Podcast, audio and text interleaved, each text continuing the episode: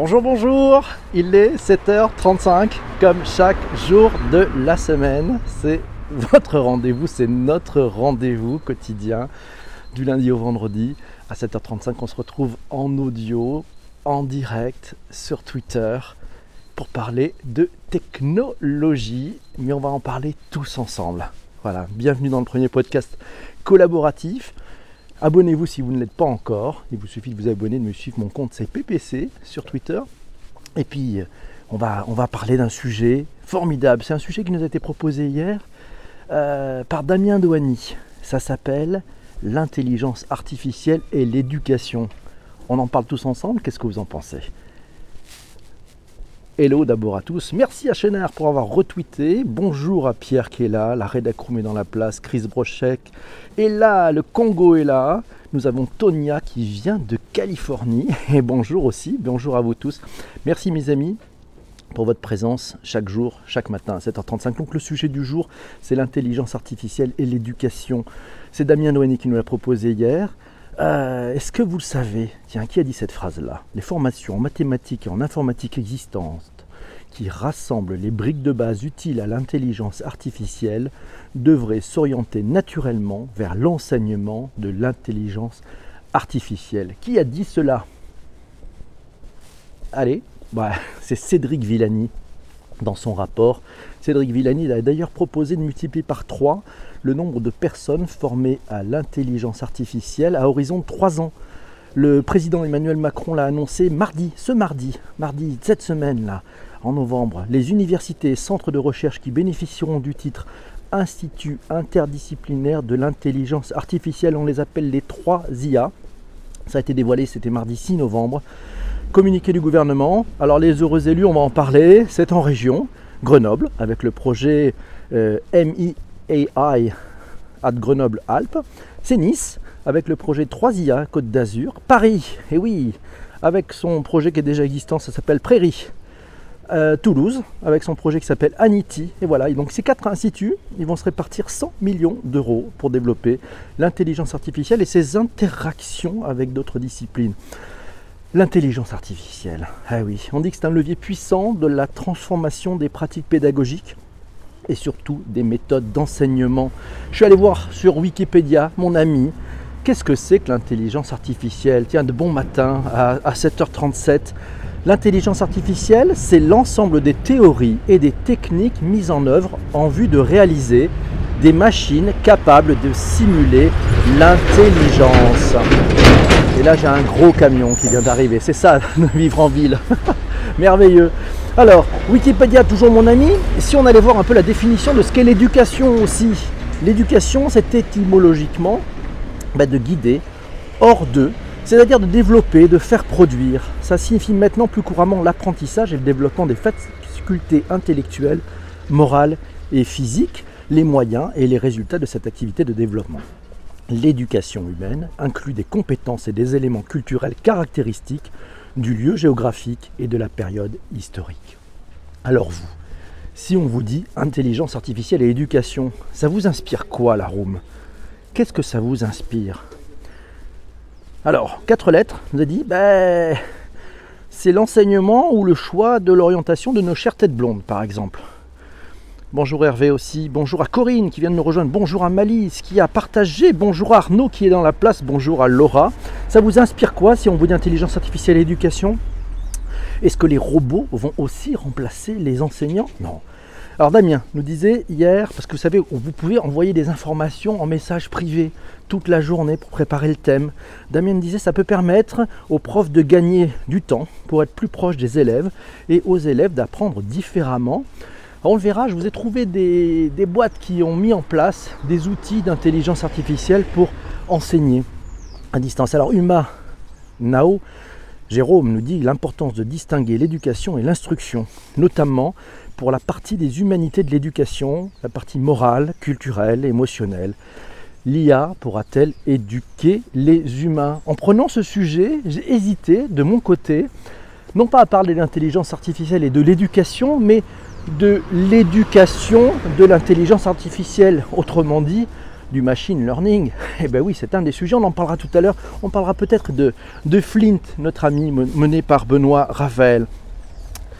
Alors, Laurent nous signale, c'est une multitude de possibilités d'apprentissage à explorer l'intelligence artificielle et la pédagogie.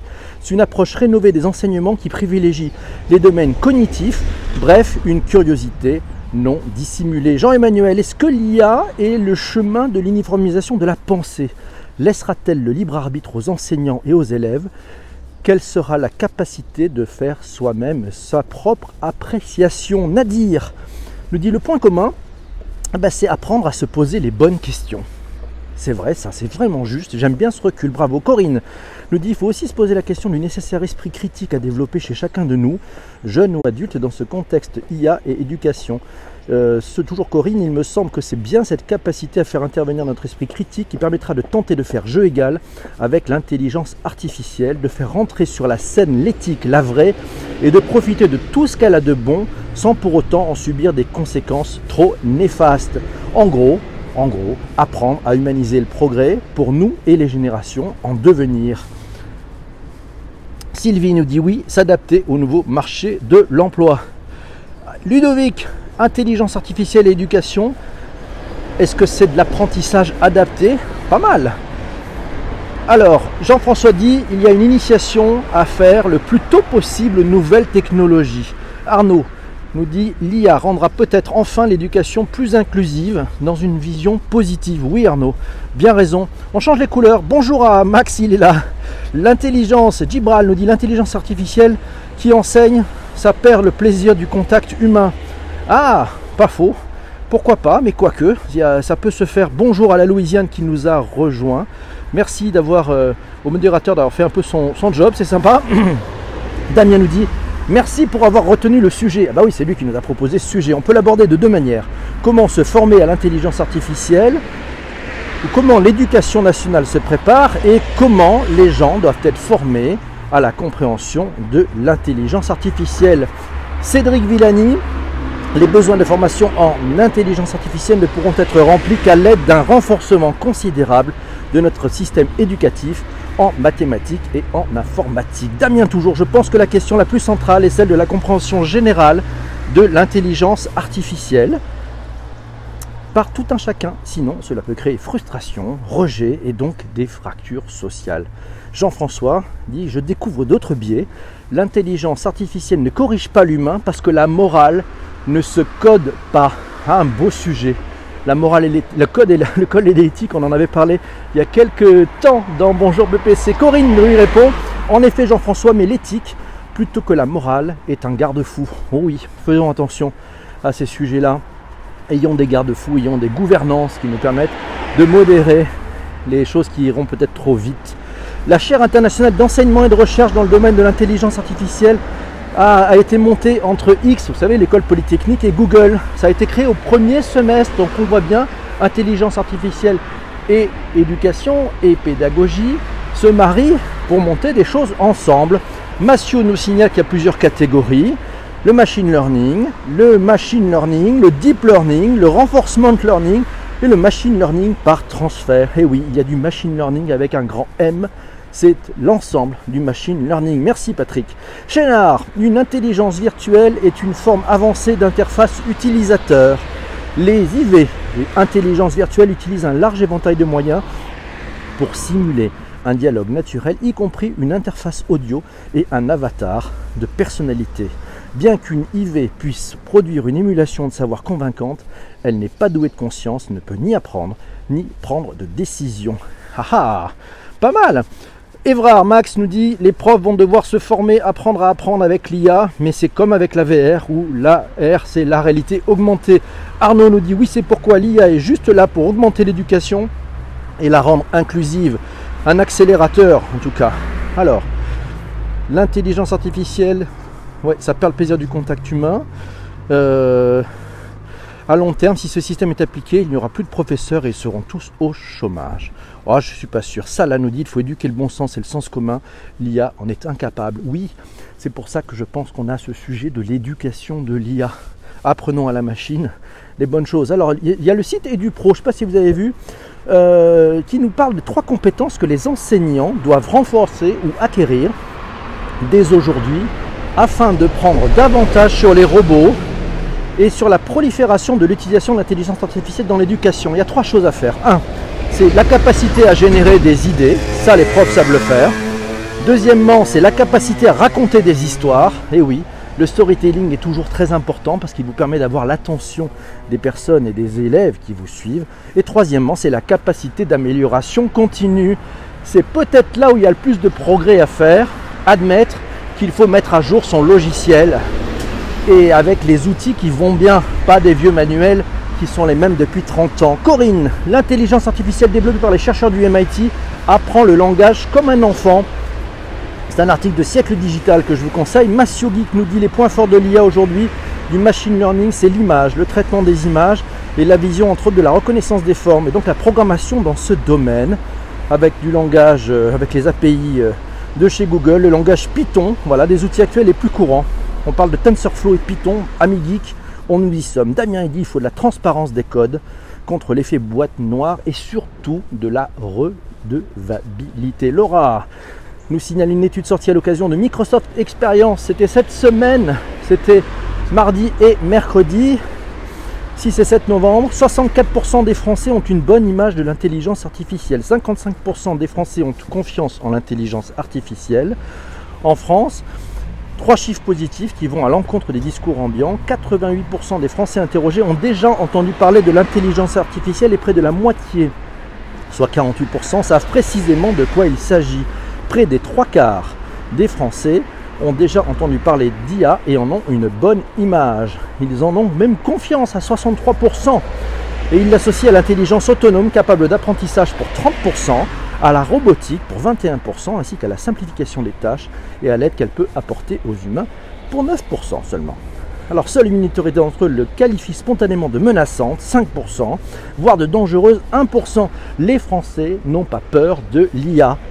Et eh oui, qu'on se le dise, ça change un tout petit peu ce qu'on pense. Chénard nous dit Siri, Cortana, Alexa et Google. Ah, quand j'ai dit Siri, ça a bien forcément ça l'a lancé. Sont plus que, des IV, sont plus que d'intelligence virtuelle que IA. C'est plus intelligence virtuelle que IA, mais c'est souvent confondu entre les deux car elle se base sur une quantité de sources qui sont définies. L'intelligence artificielle d'ailleurs permet à certains outils de lire efficacement l'écriture et de noter les examens. Voilà une aide.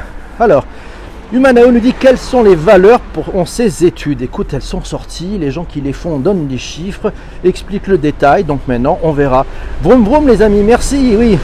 La mobilette est toujours à la mode et les camions aussi. Si l'IA peut apprendre à plus et mieux raisonner, ça serait déjà un formidable plus. C'est Huma Nao qui nous dit cela. Euh, l'intelligence artificielle ne permet pas de taper sur les doigts d'un élève qui a fait des conneries. Qui sait? Ça viendra peut-être, je ne sais pas. On continue.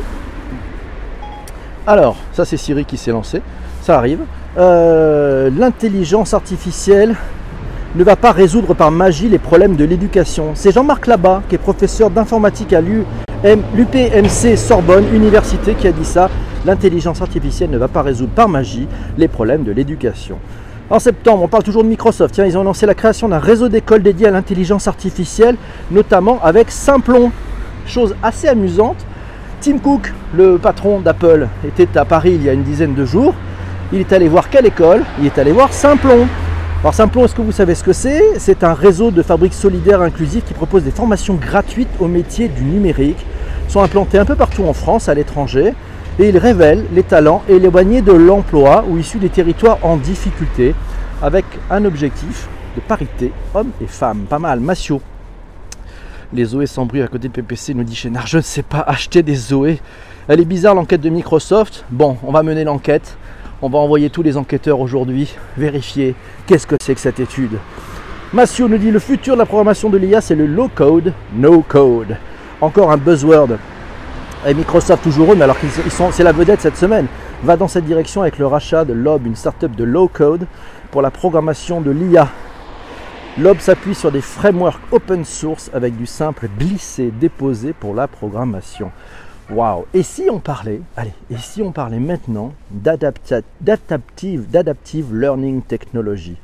Alors l'adaptive learning, c'est développer un algorithme intelligent qui va s'insérer dans des outils de formation afin d'établir une analyse prédictive et intuitive du comportement de l'apprenant. Ça marche comment? Il y a trois principes. Hein.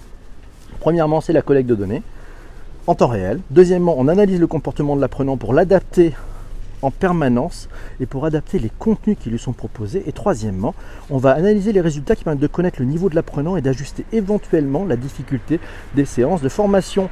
Je vous conseille quelques, boîtes qui se sont lancées là-dedans avec grand succès. Une qui s'appelle Lalilo, L-A-L-I-L-O. Euh, c'est un site web qui sert d'assistant pédagogique. C'est un assistant pédagogique qui s'adapte au rythme de l'enfant grâce à l'apprentissage adaptatif, le adaptive learning. Newton, est-ce que vous connaissez Newton? Ça s'écrit K-N-E-W-T-O-N. C'est euh, une Adaptive Learning Company, yes, et qui a développé une plateforme qui permet de personnaliser le contenu éducatif et oui, et de développer des programmes de formation adaptés. C'est plutôt des maths, c'est plutôt sur l'éducation, c'est plutôt sur de la tech, mais c'est très intéressant.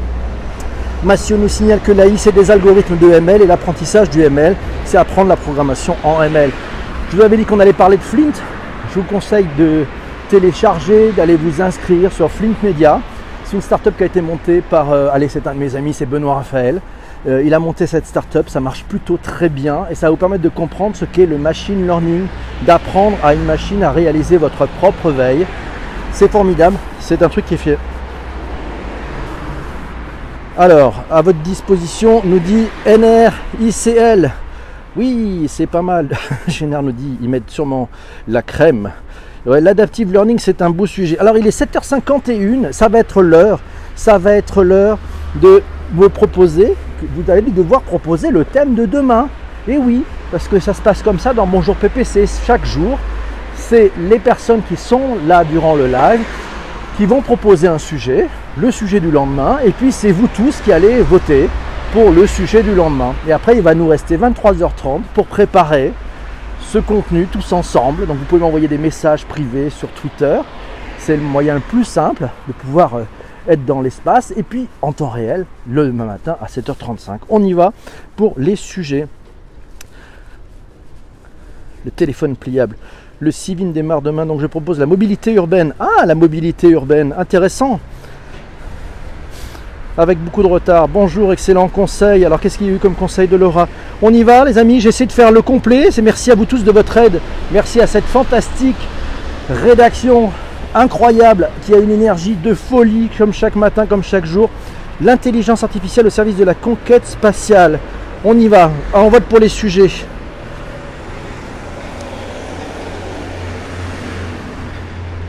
Je vous écoute. On y va. Alors l'étude sur les Français n'ont pas peur, ça nous fait mobilité urbaine. Ouais, mobilité urbaine, c'est pas mal ça. On est parti. Merci Michel pour les cœurs. Michel met les cœurs, on change les couleurs. Merci Michel. On est parti pour la mobilité urbaine. C'est voté pour tout le monde. Mobility, mobilité urbaine. Merci Chris. Eh ben on est bien. Euh, vous avez été d'une efficacité aujourd'hui incroyable. On a vachement de temps. On va pouvoir faire un rôti. Alors le rôti pour ceux qui démarrent, ceux qui nous rejoignent, ceux qui ne connaissent pas le principe, chaque jour, je vous pose une question. Quel a été votre ROTI C'est-à-dire le Return on Time Invested, c'est-à-dire le temps que vous avez passé à interagir dans ce podcast. Est-ce que vous avez trouvé ça intéressant, passionnant? Vous avez envie de revenir demain, vous mettez 5. Si vous avez estimé avoir perdu votre temps, vous n'y comprenez rien, il y a beaucoup trop de monde, c'est trop bruyant, je ne peux plus revenir, vous mettez 1. Voilà, donc maintenant c'est l'heure de noter. On y va pour les. Merci Tonia pour avoir modéré, sympa. Voilà. C'est parti, la mobilité. Ouais, ou la mobilité tout court. Tiens, la mobilité. Ouais, la mobilité et le digital. Tiens, allez, mobilité et le digital, comme ça. 4. Ah, CBG nous dit 4. Qu'est-ce qui se passe? 5, 5 et 1 pour les vrooms. Ouais, ben là, on est dans du. C'est du vrai en même temps. 5, 5, Sacrapulox nous dit ça. Carole est là. Ludovic est là. Hervé est là. Vous mettez tous 5, mais vous êtes complètement à fond. C'est le moment de faire un suivi si vous n'êtes pas encore inscrit.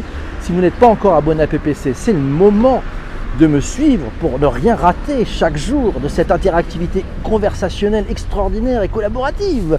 Et puis sinon, vous pouvez aussi le partager, vous pouvez faire des retweets en masse, retweeter en masse. Faites connaître avec euh, tous vos amis ce qui se passe chaque matin, 7h35. Demain, on va parler de mobilité. Euh, qui a proposé le sujet Tiens d'ailleurs, je vais remonter la timeline, mais vous pouvez me dire, est-ce que vous savez qui a proposé ce sujet de la mobilité urbaine? Allez, la mobilité urbaine, qui nous a proposé ça Mais c'est Arnaud Leroux, je crois, puisqu'il y a le Civim qui démarre demain. C'est ça, c'est Arnaud, hein, c'est ça On vérifie, on est bon Ouais, c'est toi, bravo. Bah écoute, merci Arnaud d'avoir proposé ce beau sujet, la mobilité urbaine. Alors il va falloir qu'on réfléchisse, de quoi va-t-on parler, par quel bout va-t-on le prendre, c'est un sujet qui est hyper vaste, il va falloir qu'on angle un petit peu, sinon on va s'y perdre, mais ça c'est le, ça, c'est le job de la Redacroom. N'oubliez pas, vous m'envoyez par message privé ben, ce à quoi ça vous fait penser quand on vous dit mobilité et digital? On va parler de Waze, ok, mais pas que quand même, c'est pas, ça serait pas drôle. Il va falloir qu'on parle aussi plein de choses. Peut-être, on va parler des voitures autonomes, tiens, ça sera, ça sera un bon sujet, un peu de voitures autonomes, un peu de transport autonome. Qu'est-ce qu'on va faire pendant ce temps de transport? Avec le digital ou pas? Ah, bon, écoute, on peut faire avec le digital, ouais, on peut faire avec le digital. Un grand, bravo, merci Aurélien, merci beaucoup. le format est assez, assez surprenant. J'espère que ça vous donne la pêche. Je ne sais pas comment vous faites avec un café dans une main, une tartine dans l'autre et votre clavier pour interagir. Ça, c'est, ça, c'est un peu les mystères. Peut-être le faites-vous de façon vocale avec votre assistant vocal préféré. Le seul qui ne pourra pas manger ni votre tartine ni boire votre café, je ne sais pas. On va parler de CityMapper. Ah, on pourrait parler de CityMapper, exactement. On va parler du software. On va parler. Chiche, demain je suis ouvert. Non, demain je pense que je serai là encore en mobilité. J'essaye de tenir ce rendez-vous de 7h35, donc veuillez me pardonner, mais il faut que ça rentre dans l'agenda.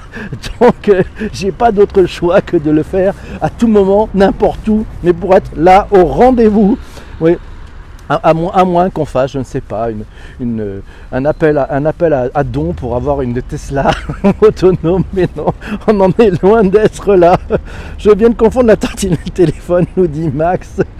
Max vient de confondre la tartine et le téléphone. Il a tapé sur sa tartine beurrée. On pourrait parler des startups et de la mobilité urbaine aussi. Oui, c'est possible. Mais oui, tout ça est possible. Oh, vaste sujet demain. La mobilité urbaine, oui, mais dans le futur, nous dit Crapulox. Yes, bravo la room. Ouais. bravo. Le camion Tesla, ouais, on pourra en parler aussi. Voilà.